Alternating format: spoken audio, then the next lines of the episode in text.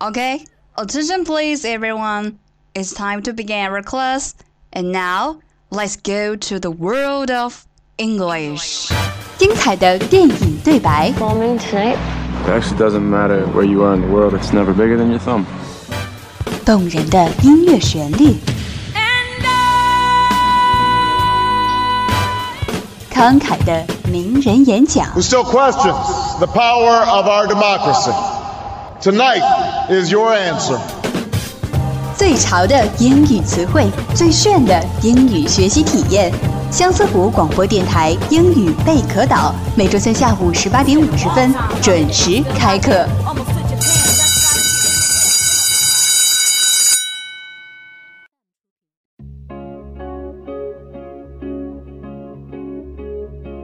Fire and ice. This love is like fire and ice. Hello guys，新年新学期，很高兴又和大家在周三下午相约了。这里是英语教学节目贝壳岛，我是你们的老朋友 Lydia。Beautiful mind. Your heart got a story with mine. Your heart got. 这是新学年的第二学期啊，我们都知道有很多同学正在面临求职面试的压力。对于面试呢，我相信大家也了解很多了。莉莉娅今天将针对这一老生常谈的话题，和大家分享一点英语小知识。下面我们就开始吧。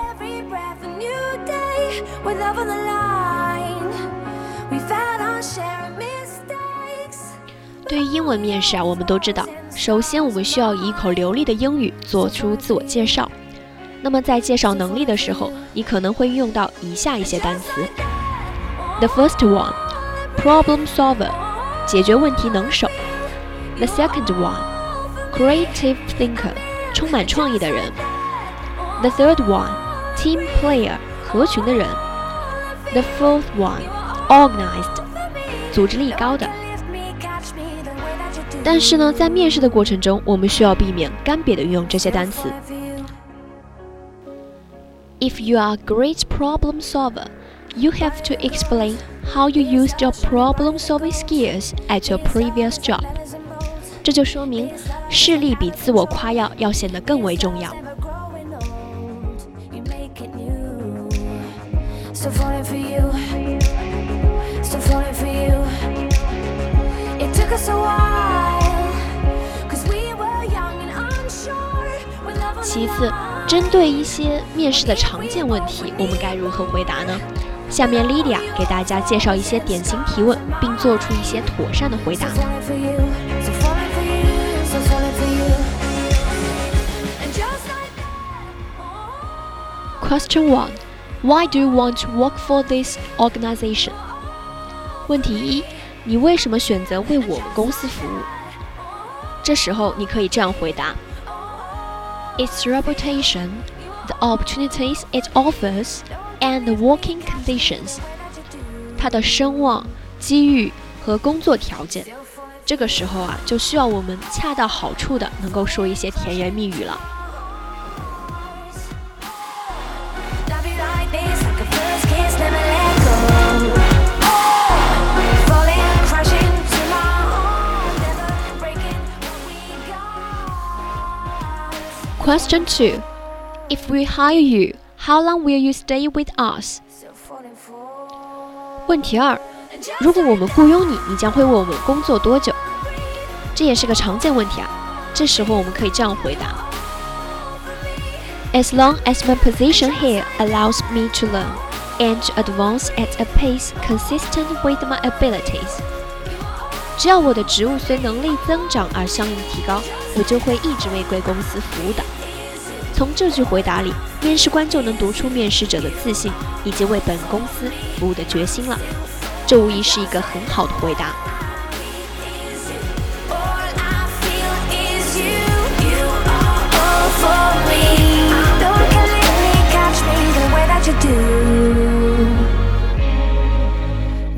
all I feel is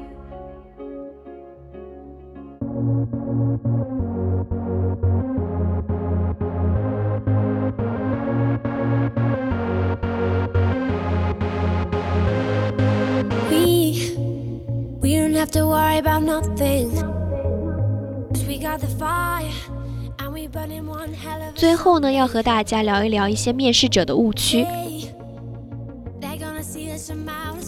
Number one has a poor personal appearance，衣着形象不佳。Number two is unable to express self clearly, has poor voice, diction, and grammar。 自我介绍不清晰，嗓音、措辞、语法都达不到要求。Number three lacks knowledge or experience，缺少知识或者是经验。Number four lacks planning for career, has no purpose or goals，没有做好职业生涯规划，没有目标或者是理想。Number five make excuses，借口太多。 Right now. And what we see is everybody's on the floor acting crazy, getting loco till the lights out. Music's on, I'm waking up. We start the fire. 好了，由于时间的关系，关于面试的技巧和知识，今天只能和大家介绍这么多了。您还可以通过荔枝 FM 来同步收听我们的节目。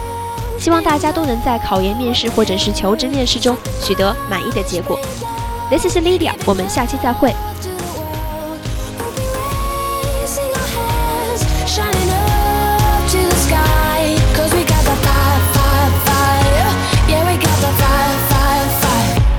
gonna let it